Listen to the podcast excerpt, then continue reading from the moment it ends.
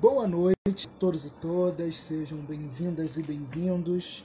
Hoje nós vamos fazer a nossa live com a Lourence, a é gastrônoma e historiadora, fez mestrado em História e atualmente faz doutorado em Alimentação, Nutrição e Saúde. Né, John, pelo convite. A gente tentou fazer uma live, mas não funcionou. Na verdade, eu estava voltando da Bahia, foi logo assim. E eu me lembro muito que quando eu comecei a gastronomia, eu ouvi muito, tipo, pô, mas como assim? Né? Desde zoeiras do tipo, é, o que, que vocês estudam? Tempero um, dois, três, né? Mas como é que sai da história? A zoeira da farofa sempre tem. Sim. É, ah, farofa um, dois e três sempre. Sempre. São várias piadinhas, né? E, e, de não acreditar mesmo, não entender muito né, esse movimento, né? Mas eu acho que eh, eu percebo que eu partilhei com poucas pessoas esse lugar também da cozinha. Né? Eu sempre gostei muito de cozinhar, sempre fui muito essa pessoa que ocupava esses espaços, mas em determinados contextos, né? E aí eu falo que a gastronomia, ela foi um, um reencontro, né? Com é, uma ancestralidade, com familiaridade, né? Com laços familiares que de alguma forma estava perdido e uma aceitação de uma paixão mesmo. É, quando eu estava no mestrado, eu falava que quando eu tivesse com a vida ganha, eu ia fazer gastronomia. Mas eu sou apaixonada pela docência, pela pesquisa, e eu sabia que esse lugar da vida ganha não ia chegar. Né? Para mim, é, uma mulher preta, professora, então eu optei muito por falar assim, não, vou, vou tentar, assim, vamos lá, vamos ver qual vai ser. Né? Então, entrei na, na graduação da FRJ, fiz a maluquice de fazer um bacharelado integral junto com um doutorado. É, ah, a na FRJ é, é muito chato, é muito difícil você trabalhar e estudar, porque é tarde e noite, quase todos os dias, é, a demanda das disciplinas é muito grande. Às vezes eu brinco que assim, foi mais fácil terminar o doutorado do que a graduação. É, mas, mas, você fazia os dois na UFRJ? Não, eu fiz a graduação na FRJ e o doutorado, doutorado. E aí tu ficava Maracanã fundão nessa loucura. E isso eu não sei se você trabalha, já trabalhava na época também.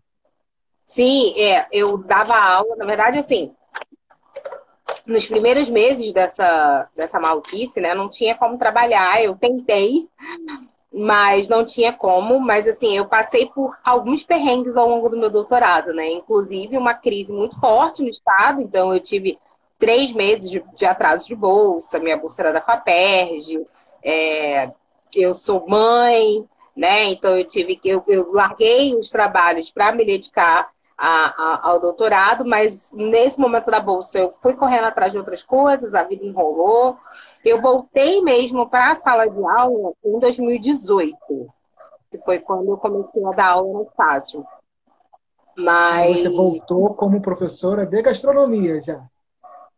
Então, a princípio você... eu voltei como professora. É, eu voltei. você é professora de história também. É, então, eu, na verdade, eu estava uma disciplina que aliava as duas coisas, né? A primeira disciplina que eu dei aula foi História e Antropologia da Nutrição. É, então, eu aliava as duas coisas. Na verdade, eu alio as duas coisas, né? Não é... Fazer outra graduação, para mim, não foi abrir mão de algo, foi agregar coisas, né? Então, eu somo né? Historiador é um bicho muito chato, assim. Então a gente, mas ao mesmo tempo é uma graduação que te dá uma base para você ir para qualquer lugar. Então assim, eu levo a minha bagagem, a minha experiência de leitura, de metodologia da história para tudo que eu faço, sabe? É, é, difícil. Você sai da história, mas a história não sai de você. Então, não sei se você saiu da história, não. Acho que você só deu um, um, um outro olhar ali para uma outra característica que também é, contado ali a história. Eu acho que é por aí, assim, eu, eu, também não sinto que eu saí. De alguma maneira, eu saí, eu até estava conversando esses dias com uma amiga, né, que falou, ah, tem que fazer concurso para a área de história. Eu falei, o problema é que a área de história é muito purista. Né? A minha trajetória, eu estou num não lugar, que é muito difícil, porque a minha trajetória ela não é linear. Né? Eu não tenho uma formação tradicional. E é, o Brasil, a, a, produção científica no Brasil valoriza muito esse lugar da linearidade, valoriza muito cria, né? Quem é cadeira. Então, quem faz graduação, mestrado doutorado no mesmo lugar. né? E eu acho é, tem o seu mérito, mas eu acho extremamente conservador, né? Eu fiz um estágio é, no Museu Histórico Nacional, logo no início da minha graduação, acho que eu estava no terceiro, quarto período da graduação história, de História você fez onde? Desculpa. Fiz na UERJ. Fiz na UERJ. É, e aí, nesse estágio, a minha coordenadora de estágio, na época, ela falou uma coisa é, que eu levei para a vida, assim, que é, é agreguem experiências de outros lugares, né? Não se tornem peça de museu, não se tornem patrimônio do lugar onde vocês trabalham, né? É, visitem, né? Se, se permitam vivenciar outras experiências. Eu acho que isso é muito importante, porque quando você migra, né? Você leva o que você tem, você aprende no lugar que você chega. Então, a minha trajetória é muito essa, assim. Para onde eu fui, eu aprendi muito e também levei um pouco da minha experiência dos lugares por onde eu passei. Só que, infelizmente, isso é muito pouco valorizado no Brasil.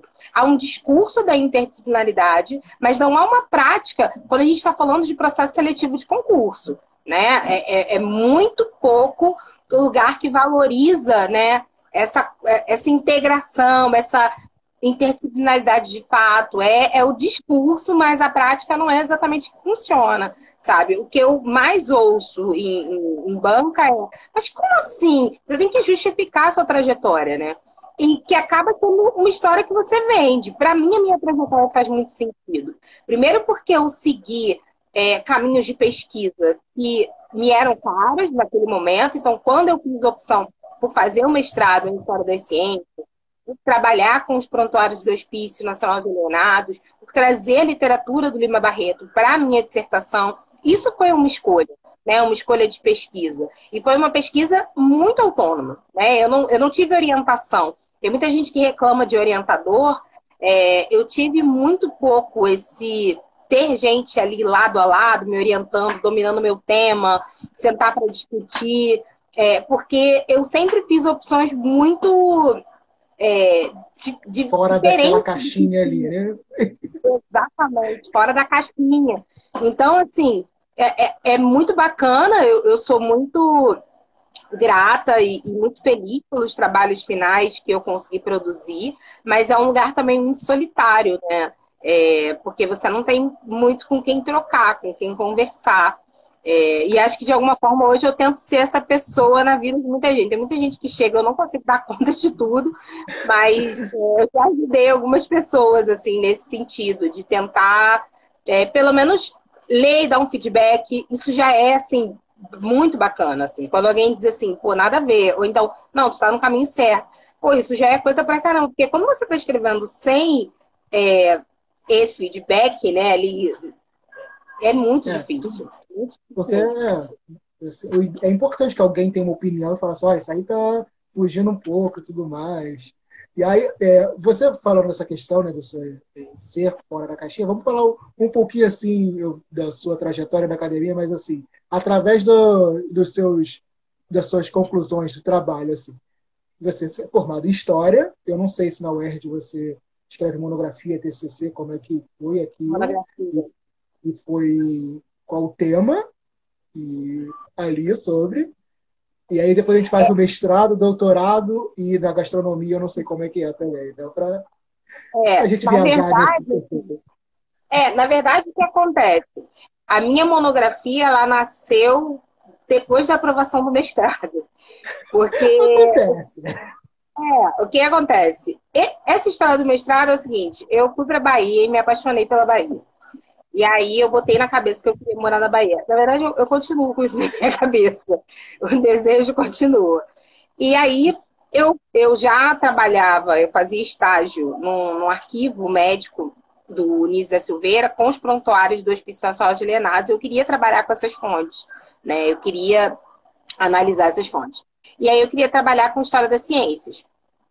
E aí eu ia tentar para a Federal da Bahia, só que eu não fazia ideia de como era um processo seletivo. Eu só vi um amigo meu, que era do ensino médio, fazia ciências sociais na época, e na UERJ, para quem não sabe, é, é, um andar das humanas, né? É o nono andar. Então a gente convive ali com a galera da filosofia, das ciências sociais, da história, serviço social. Só a educação física que está pairando ali, mas é, em geral tem ali uma comunicação. E aí, esse meu amigo estudou pra caramba, eu vi ele estudando e tal, e ele não passou. E, e aí eu fiquei assim, poxa, cara, eu não vou conseguir, assim, porque eu não tinha uma trajetória de pesquisa, né? É, a UERJ, na minha época, ela tinha uma coisa muito complicada, que existia uma distinção entre os alunos da noite e os alunos da manhã. Os projetos de iniciação científica, de pesquisa, eles não eram oferecidos para os alunos da noite. Não existia uma ampla concorrência. As vagas eram distribuídas de manhã, porque partisse do pressuposto de quem estava à noite trabalhava e tudo mais e não podia se dedicar à pesquisa. É, então, eu não tive experiência de iniciação científica na minha graduação, eu não tinha, não tinha nada. Tanto que é, tinha uma professora né, da Fiocruz, que foi para onde eu fui, na UERJ, e eu fiquei com vergonha de pedir para ela me orientar, porque eu achei que ia aparecer oportunismo, né? Tipo, ah, tô chamando só porque eu quero entrar lá. Depois eu entendi que todo mundo faz isso, na verdade. A academia é um grande. Faz parte. De... É. E, enfim, né? Aí eu olhei que tinha essa, essa cadeira na Fiocruz, né? E eu falei, pô, vou tentar, vou tentar. Me inscrevi, é... e aí eu estudei bastante para a prova, tirei uma nota muito boa na prova, tipo, sei lá, 9,5. E aí foi, escrevi um projeto, assim, isso vendo, assim, catando como escrever e tal, foi. E aí eu passei.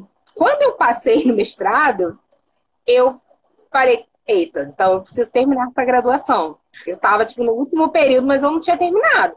Aí eu puxei tudo que faltava. Eu ainda fiquei em prova final numa disciplina, se eu estava exausta já. Cheguei para a professora e falei, pelo amor de Deus, me passa com cinco. Eu não vou dar conta de fazer uma prova final, eu preciso terminar a monografia. Ela, não, você vai conseguir. Eu falei, eu já passei no mestrado, por favor. Não, cagou na minha cabeça. E aí eu fiz a prova final e aí eu escrevi a minha monografia, tipo, um mês e meio, mais ou menos. E, e foi isso, assim, eu peguei, na verdade, o projeto que eu fiz para o mestrado e dei uma incrementada e entreguei. Na UERJ, na minha época, não precisava defender a monografia, você só entregava é, e aí os professores avaliavam e te davam a nota. É, e aí foi mais ou menos isso. Nessa época, a sua orientadora na, na UERJ já era professora da Fiocruz ou era algum professor mesmo da UERJ? Cara, minha orientadora era uma professora substituta, é, Letícia. Agora eu vou levar o nome dela. Gente. O professor que eu me orientar tinha acabado de ter um AVC. E aí eu ela me aceitou, assim, ela me deu uma ajuda. Mas Foucault, né? Toda essa parte de história da lucro que eu comecei a fazer ali para. Também não lembra, né? Enfim, né? É, eu, eu comecei. assim, quando o professor é mais íntimo, a gente fica só chamando o professor pelo nome, porque quando o professor é distante, a gente lembra logo do sobrenome do professor. É exatamente isso. E era uma querida, assim. Que é isso. Era Maria Letícia. Né? Mas tudo bem, né? Quem, quem, tá, quem sabe. Mas, é, é, assim, teve alguma professora que topou e te ajudou ali no, no que podia para né, terminar essa graduação. Porque monografia, assim, é um negócio que todo, é, todo muita gente fica naquela situação de tipo, e já está vendo outras coisas fora da graduação e está ali na, na, correria. Aí tu sai da UERJ e vai para Fiocruz, né? Isso. A Fiocruz era um lugar que eu tinha um carinho muito grande, porque a minha tia, eu falo que eu fui criada por três mulheres, né? Minha mãe, que é filha do. E minha tia mais nova. Mãe, minha tia mais velha e minha tia mais nova. A minha tia mais velha é, trabalhou na Fiocruz por muitos anos, 20, eu não sei quantos, ela se aposentou tem pouco tempo. É, e eu cresci na Fiocruz, né? Cresci frequentando a Fiocruz, para colônia de férias, enfim. É, e eu sempre fui muito apaixonada, muito apaixonada pela Fiocruz. Então, ir para a Fiocruz também tinha essa coisa de, de, de, retorno, né?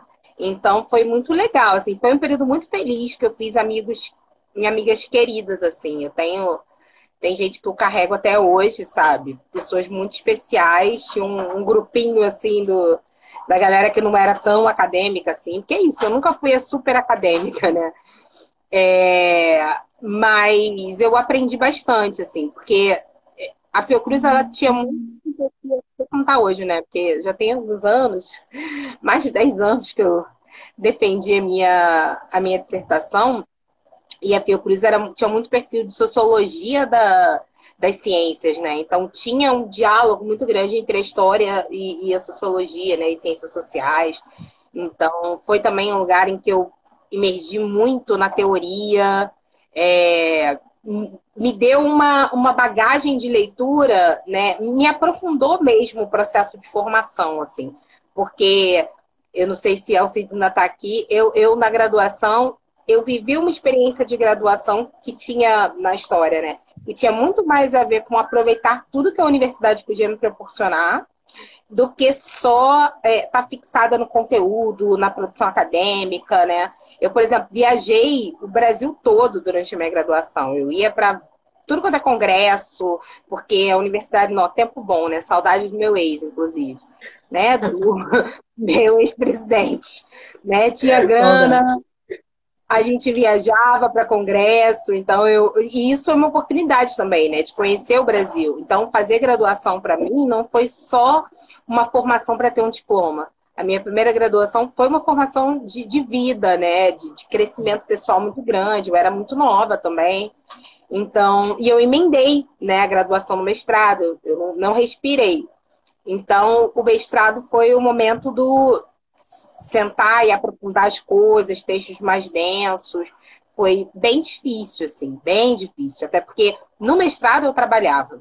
Então, eu dava aula, porque eu saí da graduação e consegui dar aula dava aula, fazia licenciatura, ainda fiquei um tempo colaborando no estágio que eu fazia, porque eu precisava das fontes, é, e mais o mestrado. Então, assim, era bem puxado. Foi muito período muito puxado. Mas deu certo. E aí, para completar, no final do mestrado, é, eu arrumei um emprego técnico no, no museu e depois engravidei. Eu defendi grávida de seis meses. Então, assim, foi montanha russa de meu mestrado. É, a gente, aqui a gente vê, tipo, você aproveitou a universidade com todas as coisas que ela tem, porque a gente, né, é plural, tem a formação, mas tem as outras coisas também. E uma, acho interessante você trazer a questão que você de história foi fazer um mestrado na Fiocruz, né? Porque existe a cadeira da Fiocruz das histórias das ciências voltadas né, para essa parte mais da história, sociologia das ciências né? que a gente vê muita Fiocruz na questão da saúde, né? Assim, na questão da saúde, produção vacina, ainda mais agora, a gente entende também, mas existe também toda uma pesquisa ali de, da, né, da história da saúde no Brasil é, desenvolvida na Fiocruz.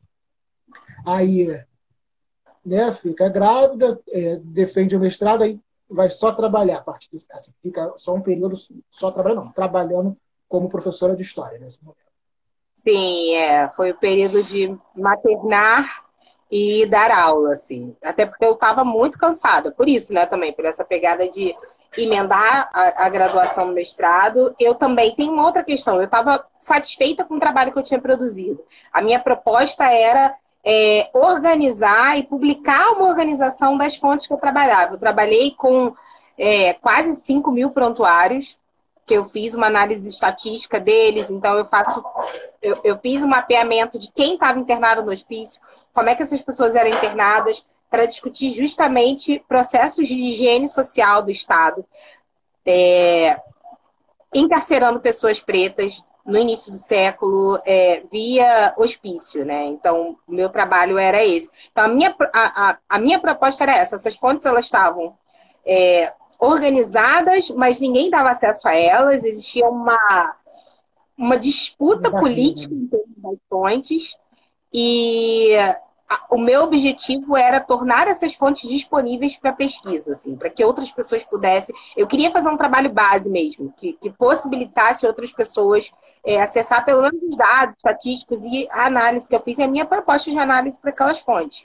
Então, eu estava satisfeita com o meu trabalho, só que, assim, foi muito exaustivo todo o processo. Então, eu não queria mais aquela leitura, eu não queria, eu nunca quis fazer um trabalho que fosse desdobramento do desdobramento do desdobramento, né? Então, eu já tinha escrito sobre isso na monografia, eu escrevi sobre isso na dissertação, eu não queria mais escrever sobre isso. Esse então, hospital eu, que você falou é... O Hospício Nacional de Alienados.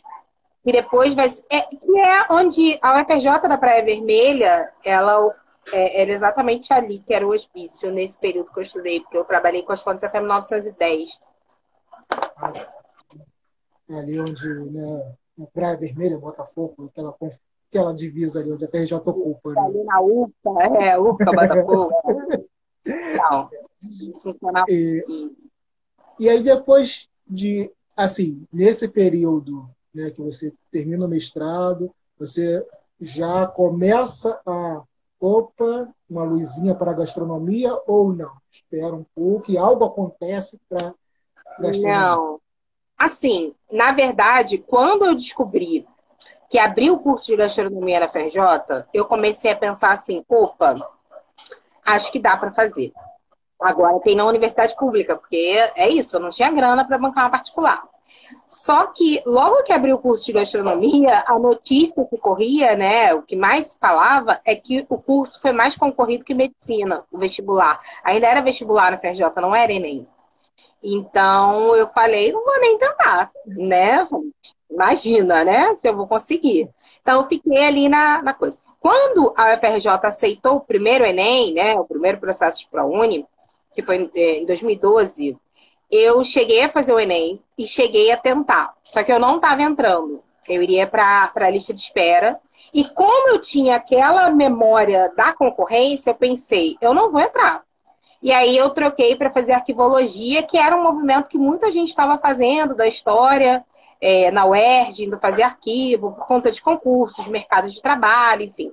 E aí eu pensei nessa possibilidade, acabei não conseguindo cursar é, arquivo na Unirio, porque né, a vida é, revirou. Você chegou a iniciar a arquivologia? Né? Nem iniciei, nem iniciei, porque na época meu marido começou a trabalhar à noite, minha filha era muito pequena, não tinha ninguém para ficar com ela, a faculdade era à noite, enfim, não ia dar, eu não, não consegui. É, e aí, depois, eu fiquei com aquela vontade, quero fazer gastronomia, mas não, não tinha a possibilidade. Eu fui trabalhar fora do Rio de Janeiro, na, fora da cidade, né, em Rio das Ostras, numa escola maravilhosa, dei aula há um tempão. É, inclusive fiz né, amigas, alunas, é, ex-alunas que estão aí na minha vida até hoje. Quando eu voltei de Rio das Ostras, em 2014, eu sempre fazia o Enem, né? Porque eu era professora que dava aula de ensino médio para vestibular, e para mim era importante vivenciar a experiência de estar lá na cadeirinha. Eu trocava muitas ideias com os alunos de, de lanchinho, do que levar, enfim, é, era esse momento no, no pré-vestibular também, né? Eu sempre fui essa professora atuante. E aí é, eu pensei, eu estava voltando de Rio das Ostras para cá e falei assim, cara, eu vou tentar. Eu não, nem sabia direito mexer, né, naquela coisa da lista de espera e tal. Conversei muito com uma aluna minha. E ela falou: Não, professora, você tá o quê? Tá... Eu falei assim: Cara, eu sou a primeira da fila da lista de espera. Aí ela, mas óbvio que você vai entrar. Aí ela, eu lembro que ela falou assim: Eu sou o número 151 em economia e eu vou entrar. E de fato ela entrou e tá terminando o mestrado, tá fazendo mestrado hoje. Natália. E aí foi ela que me incentivou muito. Eu fui e e é isso. é, e, e, aí, como é que foi a transição ali para depois chegar no doutorado? Porque aí tu chega é, no doutorado, eu não sei quem começa antes, se é gastronomia ou doutorado em nutrição. Ah, você, começa ao mesmo, você começa ao mesmo tempo. E aí... Não, não, a gastronomia eu comecei no primeiro semestre de 2015.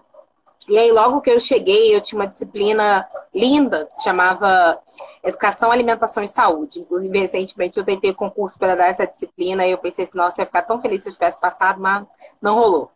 É, para substituto, né?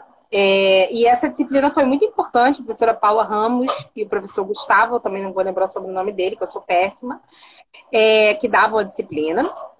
E aí, ali, a gente discutia muito o sistema alimentar, essa relação entre mesa e o campo, questões de segurança alimentar, né? É, e aí eu comecei a pensar nesse universo da alimentação como uma possibilidade de pesquisa para além de só fazer comida. É, eu sou cozinheira, eu amo cozinhar, mas eu também sou pesquisadora e eu amo pesquisar, né? Eu gosto da inquietação, eu gosto daquilo que me provoca. Então, fazendo essa disciplina, eu tive essa provocação é, de refletir sobre as coisas. A gente estava numa conversa na disciplina sobre a diferença entre cozinha e culinária, né? Pensar o que é uma cozinha, por que a gente chama cozinhas regionais, né? A cozinha nordestina, ou, né? embora o Nordeste tenha nove estados, as pessoas homogeneizem, né? É isso. Mas pensando na cozinha baiana, olhando muito Recôncavo e Salvador. É, e a gente fala muito pouco das nossas é, heranças étnicas, né? A gente olha para a Europa e consegue olhar para essas nações. Mas quando a gente vai pensar nos nossos povos originários, nossos indígenas, é, os povos de matrizes africanas, a gente tem todo um silenciamento, né? É, das contribuições, da participação, da importância, né? Desses indivíduos, da história, da trajetória, da ancestralidade na construção da gastronomia brasileira, né? fala-se muito pouco de cozinha afro-brasileira, né? E quando se fala, ainda é muito numa perspectiva de herança. Como me ensinou Tainá, Tainá Barajoara, herança é aquilo que quem morre deixa, né? E a gente está falando de uma cultura viva, né? Presente, atuante, que se ressignifica o tempo inteiro. Então, é, a ausência, né, de disciplinas que trabalham uma cozinha afro-brasileira, né? ou no rol das disciplinas internacionais que olhe para o continente africano, que olhe para a diáspora, não tem. Né? É, dentro da cozinha mediterrânea, que é o que a gente tem lá na FRJ, é, ainda vai se olhar para uma África numa perspectiva estruturalmente racista, né? de, de, de ouvir é, uma África branca, como se isso fosse possível. Né? Então, assim, isso, se, isso é reproduzido em boa parte dos cursos de formação em gastronomia no Brasil. Você tem pouquíssimas disciplinas. Tem um. Eu sou péssima de sobrenome, mas tem o Rafael. É, Sem problema, mas aqui é uma live tranquila. É um TCC de pós-graduação, se eu não me engano, é História e Cultura Negra, afro-brasileira, enfim. Ele, ele fez um estudo, um mapeamento das disciplinas é, que tem alguma referência de matrizes africanas nos cursos de gastronomia no Brasil. E é tipo nada. Ele até citou a FRJ, porque no PPP né, da UFRJ consta que deveria ter essa disciplina, mas não existe essa disciplina. É, me arrisco a dizer que não existe nem professor, Dani me desminta aqui se eu estiver errada, porque era da casa, algum professor que deu conta de dar essa disciplina. Também tem isso, né? É, você oferece disciplina para a pessoa, né? Vai, que bagagem, como é que vai fazer, né? É, é. Então, enfim, essas inquietações que me levaram né, a pensar, eu quero pesquisar isso, eu quero ocupar esse espaço, né? Porque fazer gastronomia para mim foi um encontro com a alimentação e eu não saio mais desse lugar, né? Porque é um lugar que abre um leque de possibilidades de trabalho muito grande. É, eu tenho vou desdobrando esse leque, né? E, e porque eu acho importante que a gente fale sobre isso. Agora vai existir. Deus. Você propôs uma eletiva. Eu sabia que não ia demorar para ele fazer. Enfim.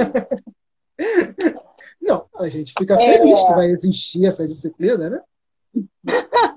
Ah, depende. De repente ah. ele pega novamente a oficina que eu dei e usa na, na disciplina. É, eu acho mas que a, aí... a Lô vai ser convidada para lecionar Marx. Não, com Marx acho pouco provável. É, mas, é, enfim, de uma forma geral, mas acho importante, pelo menos, que haja um movimento para que exista.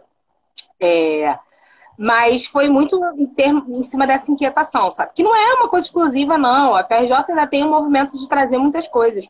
Tem curso que nem tem esse movimento, né? Então, assim, porque não tem. É, a questão de publicação também é muito complicado. Eu lancei agora um curso de introdução às raízes afro-brasileiras. É, nossa, tem um monte de gente aqui, um monte de amiguinhos da FRJ pipocando. Yaya, minha amiga. É, lancei para compartilhar isso, né? Para compartilhar muita coisa que eu venho pesquisando, que eu venho produzindo, para começar esse movimento e ocupar esse buraco que tem. Porque eu penso o seguinte, se esse movimento não vai sair das universidades, né? Se então que se faça o movimento de outras formas, né? A Paulinha, hashtag eu vou. Uhum. É, eu fiquei muito feliz, porque a procura do curso foi bem grande, assim, foi, foi bem bacana. Estou bem feliz, estou bem animada. Vai ser vai ser lindão. Vai ser muito, muito legal. Assim, é, eu não sei, você vai ter mais experiência do que eu.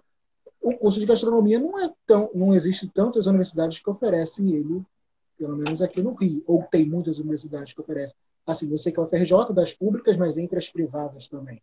Não sei se. É, é, não tem muito. Tem um, quatro, né? acho que tem três universidades, quatro, cinco, que oferecem.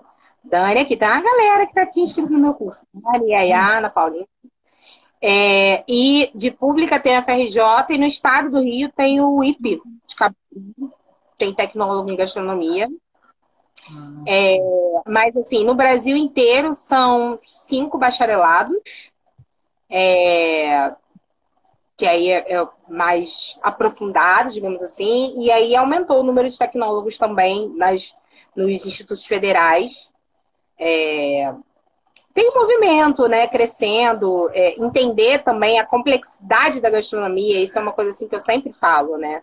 É, CNP, a gente tem dificuldade até de ser encaixada dentro do CNPq, a gente teve que brigar para falar dentro, né, onde encaixa, porque é um campo multidisciplinar. Ah, tá ligado ao lazer e turismo. Ok, mas também trabalha questões é, em diálogo com as ciências humanas, trabalha em questão em diálogo com a saúde. Então, assim, a, engloba muitas coisas, né? Então é um, um, um, curso que tem uma formação multi, muito multidisciplinar, assim, e o curso da FRJ é um curso muito bom, assim, tem uma a, a grade, né, o currículo é muito bom mesmo, assim, é uma super formação. É, sou imensamente grata, assim, apesar de, de todas as intempéries. É isso. É, Coisa é mais é difícil gente... da minha vida, gente. Coisa mais difícil da minha vida. É, é, a gente passa esses perrengues. Graduação, assim, pós-graduação também, mas a gente passa, passa perrengue é o que, é o que há, né? Aí depois a gente fala assim, é, eu passei perrengue, mas ainda assim foi muito bom para a minha formação. Claro que tem alguns perrengues que são demais. É, nessa questão ali do doutorado, é, você vem e traz uma bagagem de história junto com, contigo, né? É, foi tranquilo ali na, na, no processo seletivo? Como é que foi? Porque também já, é um, já era meio tipo, fora da. Opa, estou né, fora da, da, da caixinha do, da galera que, teoricamente, estava seguindo já nutrição, já né, para fazer o doutorado. Sim. Primeiro, há um choque muito grande quando eu, eu falo que eu sou doutora em nutrição e não sou nutricionista. Tem um monte de gente que acha que eu sou nutricionista. É, até gostaria, mas não tenho mais energia para fazer outra graduação, gente. É, não, não rola mais. Não, não dou Daqui a três anos está ela lá conversando de novo. Né? eu falo? Daniel, se eu fizer isso, me segura, pelo amor de Deus. Não deixa eu fazer isso. É, até, eu vou até deixar uma pergunta do Du, você que está aqui, se você lembrar o, o sobrenome da Maria Letícia, me fala isso. Lembra não o sobrenome da Maria Letícia? Tá? Correia. Lembrei. Correia. Maria Letícia Correia. Ai, meu Deus. Tava agoniada. É, cara, assim, eu, o que que eu, eu vou falar uma coisa que é uma coisa que eu sempre falo para todo mundo que me pergunta assim, ah, eu quero fazer pós-graduação, mas eu não sei o que fazer. Primeiro lugar, o que, que você quer pesquisar? Sabe? Tenta ir do macro do que você quer e afunilando, afunilando, afunilando, até chegar numa pergunta que, que é essa pergunta que te inquieta? E esse aí é o caminho. Quando você conseguiu formular essa pergunta, aí a gente vai começar a procurar lugares em que essa pergunta se encaixe. Foi mais ou menos o caminho que eu fiz, né? Então, eu fui acolhida, apesar de eu estar na nutrição, é, o programa de pós-graduação da UERJ, de Alimentação, Nutrição e Saúde, ele tem um, um, um, um núcleo ali, que é o Nectar, né, que é o, o núcleo de pesquisa de estudos de alimentação e cultura, até Dani está aqui, é doutoranda do Necta, é, que acolhe pessoas de diferentes lugares, diferentes áreas, né, que de fato pratica interdisciplinaridade. Né? Eu, eu acho muito bonito o que o Nectar faz, né? Muito bacana. E foi muito bacana conviver com pessoas de áreas tão diferentes, né? É, me aproximar de trabalhos tão diferentes. A maneira também, a construção pedagógica que, como acontecem as aulas no Nectar, eu digo, é, a gente até brinca, uma vez nectariano, nectariano para sempre. É o que eu acredito para minha vida, né? Se um dia eu chegar nesse lugar da pós-graduação, mesmo quando eu estou é, na graduação, é construir um espaço dialogado de sala de aula, sabe? Eram cinco professores, todo mundo falava, todo mundo tinha voz, não, não tinha aquele espaço opressor ali do tipo. É, tinha umas piadas, umas indiretas quando a gente estava no erro, tinha, né? Mas não tinha aquele espaço do tipo, ah, eu li o texto, mas eu não vou falar porque eu tô com medo de falar, porque vão me julgar. Não, sabe? Você sentia muita vontade para comentar os trabalhos, é, para compartilhar, para levar o seu trabalho. A Dani que está aqui, até ela tá para qualificar. Eu falei, cara, antes de qualificar, a gente tinha um momento de apresentar para o grupo e os feedbacks eram os melhores, assim, dava muita segurança para gente, para a gente qualificar, para a gente defender. Então, assim, é, eu, é, foi uma trajetória muito feliz. Então, quando eu fui fazer essa pesquisa, eu pesquisei lugares possíveis para encaixar essa minha inquietação, que era é, eu posso chamar a alimentação votiva do candomblé de cozinha? né, de um conjunto de saberes e práticas que compõem uma cozinha, né? Então era muito isso. Como, fazer para é, demonstrar que se trata de uma cozinha? Como fazer para mostrar o diálogo entre a mitologia, o pensamento é, iorubá e é, as práticas que envolvem né, a alimentação. Então, essa foi a minha inquietação. E aí eu fui estudar as linhas de pesquisa do programa, os professores. Óbvio que eu sabia que não tinha ninguém que poderia me orientar, mas eu entendi que o meu projeto poderia ser acolhido, poderia ser aceito, né? É, e tem isso também. Eu fiz, eu, eu tentei no momento em que é, existia um hype, é, né? Estava no alto essa questão de, de pesquisar é, temáticas raciais. É, eu também, eu, eu, eu acho que eu estava no lugar certo, não era certa, sabe? Mas foi muito essa coisa assim. E também o processo seletivo não é tão complexo, né? Pelo menos comparado com os das humanas, né? O número de páginas para o pro projeto e tudo mais. E como eu estava realmente, eu acreditava no que eu ia fazer, eu consegui defender também meu projeto.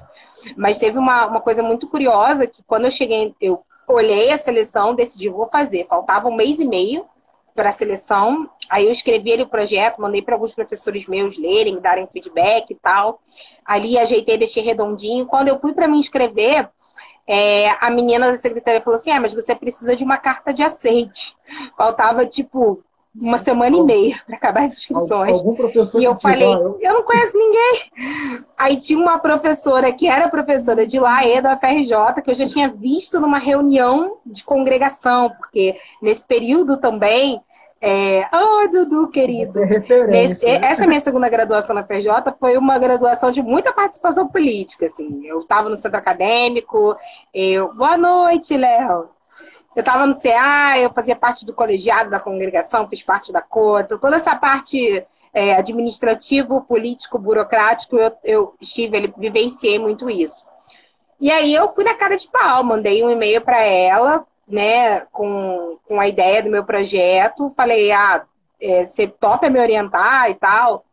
E, e aí ela topou me orientar e fui. Peguei a carta e fui, sabe? Fui assim, né? Na cara da coragem, vou defender a minha ideia. Defendi a minha ideia porque acreditava na minha ideia e, de fato, consegui desenvolver um trabalho bacana. Thaís, que honra! Thaís, Notícia Preta, maravilhosa. Minha tia Luci também está aqui. Só gente linda. Então, sim, eu fui acolhida. E, e foi muito sincero, assim. É, os professores deixaram muito claro. A gente não tem bagagem, é, é, leitura específica de candomblé. A gente não vai conseguir é, te orientar, você vai ter que caminhar. A gente pode te encaminhar pessoas, e de fato me encaminharam é, para o professor Roberto Borges, que foi fundamental, né, a disciplina que eu fiz com ele, que eu tive contato com é, literatura de intelectuais negros e negras, que foi é, uma mudança assim, de paradigmas. Eu não estou te ouvindo, da... eu acho. O professor Roberto da, da UERJ mesmo, está me ouvindo ou não? E eu não estou ouvindo nada. Jesus Maria José. Meu telefone vezes dá uns bug, hein? Nada. Só eu. Eu falo. Eu, eu tenho que sair e entrar. É, não, não, não. Peraí. Tá. Eu tô te ouvindo bem. Tá todo mundo ouvindo ele? Só eu que não tô ouvindo? Me sinaliza aí, gente. Pode Se o problema é o meu telefone ou é o, é o fone dele.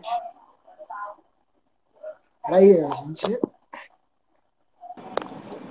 Agora? É o quê? É, então o problema, o problema é o meu mesmo. Por quê? Ele ficou mudo. Professor Roberto Borges da Ceped, isso mesmo, Heloísa. Gente, quanta gente bacana passando por aqui.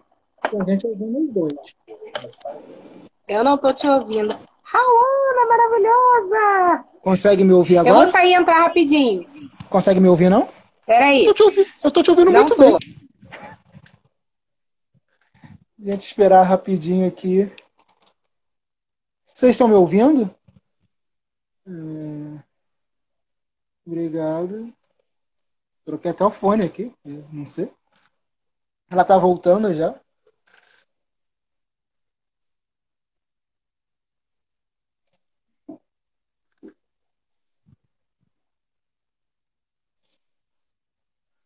Professor Roberto do Cefet. Então, Agora fez um. Tá me ouvindo? é... aqui mesmo, no, esses BO desse telefone aqui. Acontece. Então, assim, você teve que procurar em outras universidades, né? Foi só o Cefet que você foi lateral ou teve que ir a outras universidades também para conseguir levar o projeto de. É, não, ter aula eu fiz só para Cefet, que é um programa lindo, gente. Eu, eu sou apaixonada mesmo, assim. E quero até ver se eu consigo fazer outra disciplina lá. É, e, e, a Cefet foi um encontro, assim. A Heloísa é, fez o programa de pós-graduação em Relações Étnico-Raciais, a Cefet. É, e a Cepet é, é muito acolhimento, e você vê várias pessoas com aquela temática, é quase assim, para mim foi quase chegar na Wakanda da pós-graduação. Assim. Professora preta, a maioria dos alunos eram pretos, as temáticas pretas, assim, caraca! Legal, eu sozinha. Foi, foi, foi, muito maneiro, assim, né? E, e, e, foi, enfim, é, é uma pena que, que o programa tenha é, esperança na humanidade, é tipo isso. Tipo, é uma pena que o programa tenha perdido nota na última avaliação da CAPES, né? É, houve uma perseguição a vários programas interdisciplinares. Sim. Houve. Essa última avaliação foi pesada, assim. E aí eles perderam pesado. o direito de ter doutorado. Porque eu juro para você, acho que se tivesse doutorado ainda, de repente eu tentava fazer um negócio assim, um outro doutorado, sei lá, na CEPET. Porque é, é muito legal, assim. Nossa Senhora, apaixonada por aquele programa. É, você pesquisou sobre a cozinha né, do, do candomblé. É, você é candomblessista ou foi só como pesquisa? Ou juntou as duas coisas? É, eu não sou candomblessista, ainda até brinco, né? Eu sou, eu sou simpatizante. É, sou, sou fã de, de muita gente. E, mas minha tia que estava aqui, minha tia mãe de santo da Umbanda, e a que está aqui, e é a Siqueira, é, a gente trocou muita ideia e também foi, foi muito importante para o meu trabalho. Dudu Valdez, que está aqui, é, que é esposo da Cíntia, minha amiga também, que acabou de fazer obrigação para se confirmar como a possibilidade né, de ser Alorixá, enfim, ter essa confirmação. Então, assim, eu tive muito, muito acolhimento, muito apoio na trajetória desse trabalho. Assim, muita gente que trocou comigo. É, todas as vezes que eu chegava e falava do meu trabalho, sempre tinha uma receptividade muito boa. Sempre alguém me trazia alguma história, sempre alguém me trazia alguma experiência em torno da comida. Até hoje, né? Eu estava agora em Salvador e o pai de santo da minha amiga, que eu estava na casa dela, teve lá. Eu conheci, eu era louca para conhecer ele, o pai Richelme, da casa do mensageiro. E a gente ficou trocando uma ideia, ele estava me contando a partir do trabalho dele, que é um, um, um estudioso também, mestre, é, fez mestrado, que ele defendeu sobre, falou sobre o pai Procópio, ele estava me contando sobre a questão da feijoada, ele me trouxe uma outra perspectiva da, da entrada da feijoada no candomblé que eu não sabia, né, uma outra história do pai Procópio. Então, assim, eu recebi muito. Se compartilhar um pouquinho com a gente, a gente fica feliz. Foi um trabalho construído muito nesse diálogo, né? Na verdade, é, o, em resumo, assim, é, é uma história que eu vou, eu até brinquei, eu estou editando a minha tese para transformar em livro, eu falei assim, cara, eu vou ter que colocar isso, porque não pode ficar de fora. Assim. É, o que ele estava me contando, o pai Procópio foi o primeiro homem né, a ser feito filho de santo no candomblé, porque só se faziam mulheres. É, e aí ele levou essa tradição para casa dele de só fazer mulheres. E chegou um filho de santo homem pedindo para ser feito e ele recusou. E aí esse filho, que era de algum, é, acabou é, é, esse processo de recusa acabou gerando um, uma quisila, um problema para ele, né? Então, ele caiu doente e tal. E a revelação que ele teve foi que ele precisaria fazer uma feijoada, chamar esse filho de santo e se desculpar desse processo. Estou resumindo aqui, tá? Sim, sim, Tem a, a, história que ele me deu uma palestra sobre o pai Procópio, e aí é, essa tradição da feijoada de Ogum, ela passa a ser incorporada e ela vai se multiplicando também. Tem casa de santo que vai oferecer é, para os sete primeiros homens, é, tem, tem lugares que é, tem, que não tem. Na verdade, o que eu, uma coisa que eu percebi é que o diálogo da comida do candomblé ele também conversa com a regionalidade, né? É, o, o Baba Sidney Nogueira, que também é um, um pai de santo grande pesquisador, né? Participou da coletânea da Djamila, né? Escrevendo que é a intolerância religiosa. É, ele fala uma coisa que é muito importante, que é no candomblé a gente oferece aquilo que a gente come. E aí, e aí, pensar na relação de onde o candomblé nasce e dos bichos que são abatidos, a gente está falando de uma cultura em que a cabra, o bode, né, a galinha, estão ali muito importantes. Fora a, a simbologia da, da Conquém também, né, da, da galinha de Angola, que, que, faz parte da origem do universo, do ciscar da galinha de Angola, que contém todas as cores do mundo. Então, assim, é uma cozinha que tem muitos elementos simbólicos, que tem muita complexidade. Né? Então, eu procurei no meu trabalho ir é, apresentando essa complexidade, discutindo isso, relacionando isso com um, um, pensamento complexo que olha a existência de uma outra forma, que pensa o mundo de uma maneira circular, né? Então, eu desenvolvo meu trabalho nesse sentido. Mas é isso, eu tive, eu tive muita generosidade ao longo da minha trajetória. Assim, eu conheci muitos de santo, muitas Yalorixás, Babalorixás, que me, trou me trouxeram histórias, me trouxeram contribuições de diferentes lugares do Brasil, inclusive. Aprendi muito, assim. Foi um, uma trajetória muito feliz. É, assim, é, a gente sabe, né, que dentro das religiões de matriz africana, o, né, a oralidade é o negócio que mais se passa, né? Claro que tem é, várias pessoas que escrevem sobre isso. E como foi, né, trazer essa questão, né, que alguns estudiosos chamam até de oralitura, né, porque essa questão do que é passado, né, através de, da, da oralidade, do conhecimento, para a academia. Porque, assim, dependendo do, do curso, talvez isso seja aceito de forma mais aberta. Dependendo de onde você está, isso é um pouco ainda meio, né, a pessoa fica meio, opa, não sei se eu como é que foi isso ali no, no, seu doutorado? Se foi tranquilo, não foi? Teve que dar uma volta e tentar convencer? Opa, isso também já, já é discutível? Como é que foi? É, eu acho que meu trabalho, por ele ser muito diferente, as pessoas sentaram para ouvir. E eu também é, consegui montar minha própria banca e trazer para minha banca professores que conversavam com, mesmo, com os mesmos intelectuais com os quais eu estava conversando, né? É, eu lembro que na qualificação eu ouvi algo do professor Roberto Borges que foi muito importante para mim, porque eu fui muito acusada de ser militante, né? Como se fosse uma acusação. Mas era o que eu mais ouvia. Ah, seu trabalho está muito militante. É que eu ainda não conheci o trabalho da Grada Quilomba nessa época, que vai falar sobre isso, né? Sobre como a gente, como a nossa produção, ela é, não está dentro da ideia de neutralidade, de universalidade, toda a estrutura embranquecida que diz o que é ciência e o que não é ciência, né? Então eu ainda não tinha, né? Eu defendi em 2019, ele saiu em 2018, não consegui ele. Quando eu cheguei, eu falei, gente, por que, que eu não tinha visto quando eu estava escrevendo? Mas o professor Roberto Borges, de alguma forma, me trouxe isso quando ele diz: você pode dizer o que você quiser, fundamenta, traz os nossos. E isso foi muito importante. Óbvio que, assim, muitas vezes a pessoa que estava me lendo, que não tinha a leitura que eu tinha feito, que não, estava ali bebendo na Lélia, que não estava bebendo no Muniz Sodré, na intelectualidade preta, na teoria né, preta, não entendia.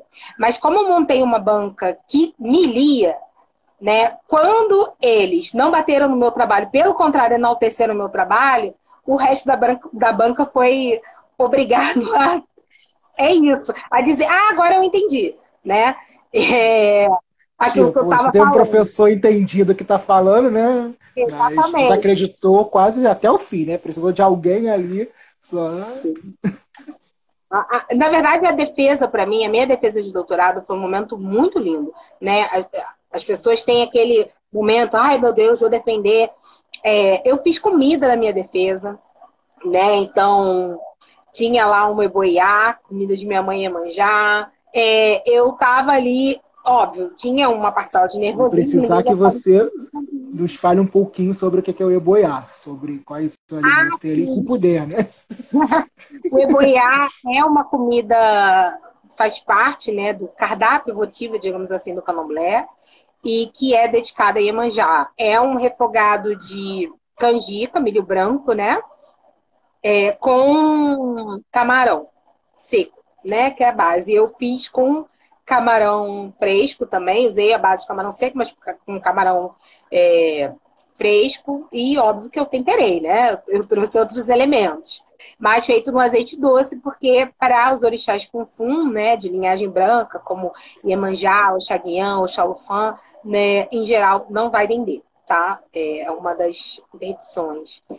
E aí eu fiz essa comida, né, tava lá do lado de fora, o pessoal comer, e eu ouvi só acolhimento, sabe? Pelo menos dos professores Roberto Borges e professora Helena Teodoro, que fizeram parte da minha banca, eles foram muito acolhedores, assim.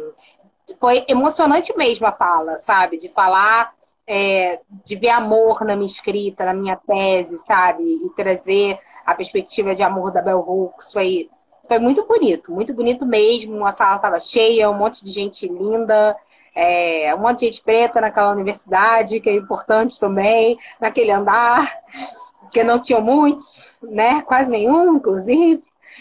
É, mas foi muito legal, assim, foi um momento muito feliz, assim, a minha defesa.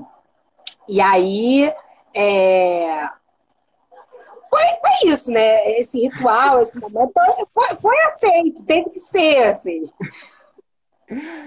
É Roberto Borges, Helena Teodoro ali na banca, não é para qualquer um, não. Mas olha, eu tive que defender a presença ali. Foi, foi um processo montar essa banca, mas eu consegui. Porque alegavam que eles não eram o que da área do programa. Ah, é complicado, né? Porque a academia ela cria uma estrutura para falar por elas mesmas, mesmo e para manter os seus pares. Então, é, para você participar de uma banca, cada programa vai ter um critério. Mas, em geral, vai ter muito a ver com proximidade, né, com acordos políticos e com a produção. Né? E a professora Eliana Teodoro é uma pessoa que é o meu sonho de consumo. Ela se libertou do Lattes. Ela tem uma puta produção, mas ela não precisa ficar atacando tudo que ela faz no Lattes, porque o Lattes não define a gente. Mas para esse lugar da academia, é o Lattes que define a gente, né? É, é, a, é o qualis da revista, é o volume de publicação, então é, eu tive que mostrar outras perspectivas de, de, de produção tudo. É, e é muito triste, né? Uma, uma mulher incrível que tem uma bagagem absurda, né? Defendeu, é, foi doutora na década de 80, né? Uma, uma. Helena Teodora é uma griot.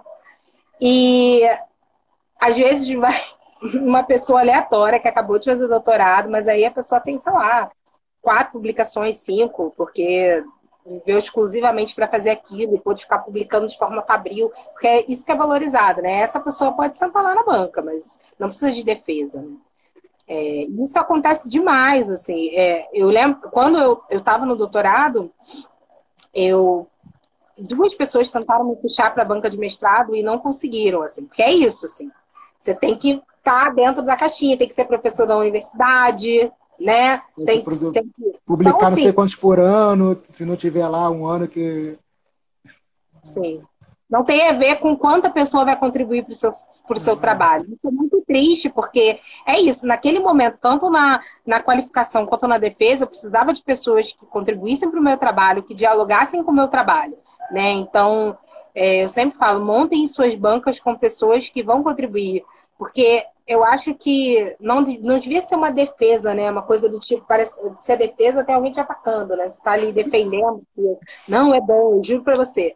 Não, devia ser uma troca para mim. Devia ser partilha, sabe? É um produto de anos que você está se dedicando, né? A, a, a pesquisa, a leitura, a, a, campo, e muitas vezes, e aí você produz, né? Você para aquele filho, porque uma dissertação, uma tese é um processo, é um parto, né? Você faz aquele trabalho e aí você tem que defender aquele trabalho você devia partilhar, né? Devia ser um momento de, nossa, eu tenho isso para contribuir, né? É, eu acho que poderia melhorar aí, enfim. É. é. então a academia que precisa ser mudada. Você também tem, eu, como eu vi, é, vi, já no seu Instagram, tem a questão de um, um projeto envolvendo né, a literatura e a produção de, né, de uma, eu não sei se eu falo cozinha culinária ou comida mesmo, que aí você vai corrigir, para tentar trazer né, essa lembrança dessa é, leitura desse livro. Assim, como surgiu isso, como anda esse projeto, como foi durante a graduação, no doutorado, como é que foi isso? É, eu sou a pessoa que me meto nos projetos, né? tem tanta coisa. É, tem duas coisas aí, né? É, tem a Oriqui Editora, que é editora do meu companheiro, Daniel Brasil, e da minha amiga Débora Nascimento. É uma editora que se propõe a publicar literatura negra, periférica, marginal, né? A, a criar esse espaço político da publicação para aqueles que é, não tem necessariamente esse espaço dentro dessa estrutura de mercado editorial que a gente tem hoje, né? É, que tem uma proposta muito linda, muito bacana, e que agora estamos expandindo para esse lugar da teoria também, de criar um espaço, né? Um, um quilombo teórico para a gente abrigar as nossas produções teóricas também, para a gente tirar isso só da academia, para a gente parar de ficar falando só entre gente é, e falar com mais gente, né? Então, entender a publicação teórica também nessa possibilidade. Então, eu venho colaborando com a Oriqui para a gente conseguir né, é, desenvolver esse espaço. É, mas é aquilo, né? Um monte de coisa atravessa. Eu tenho também meu projeto que nasce a partir da minha tese. É, Brasil, opa, é, presente. É, a Daniela ONG, o projeto ONG, que é o título da minha tese, né? ONG significa alimento, refeição e urubá. E a ideia desse projeto é ser um espaço para acolher e multiplicar é, tudo isso que eu venho trabalhando e pesquisando até aqui. Então, é, lançar cursos, palestras, é, processos de consultoria, e aí fazer parcerias com outros projetos, né? De pesquisa também, e aí eu tenho projetos de pesquisa gastronomia decolonial, que eu toco com o Rodrigo Cotrim, que estava por aí em algum momento. É, e estou é, também com ele, cofundando com ele, com a Dani Minuso, que estava aí, é, com a Úrsula Vertain, com a Cláudia Porto. A gente está também desenvolvendo um projeto de educação, né, com uma outra perspectiva, que é a escola de comida. Então, atualmente. Tem meu, meu coletivo também, grupo de estudos, grupo de acolhimento, que são as beterrabas, é, que a gente começou na pandemia Por que também. beterraba? Cara, por que beterraba? É, a gente foi fazer uma escolha da cor do grupo, né? E aí o, o cruzamento das escolhas no Pantone deu um tom de beterraba. E aí a gente brinca que a gente é Better Habits, entendeu? E aí ficou essa coisa do beterraba.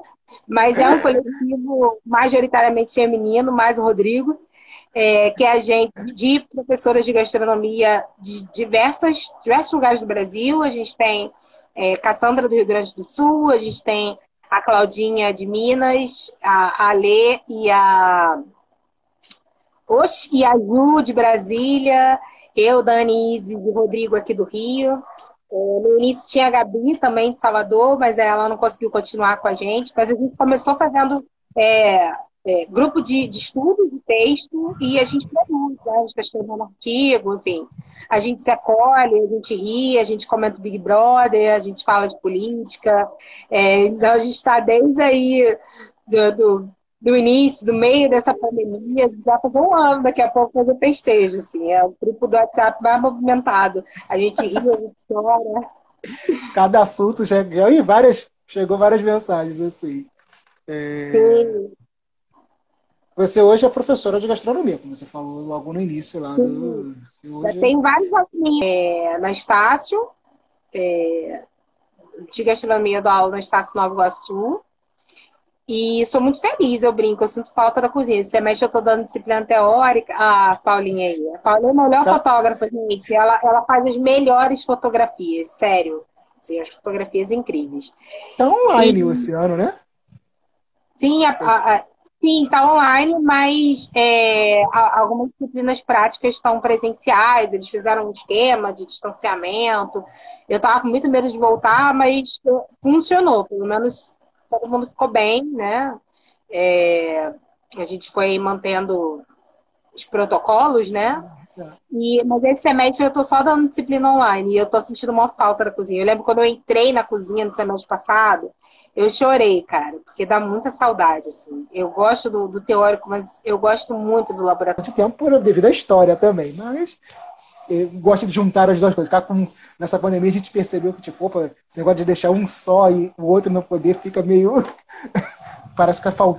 Parece não, fica faltando alguma coisa ali.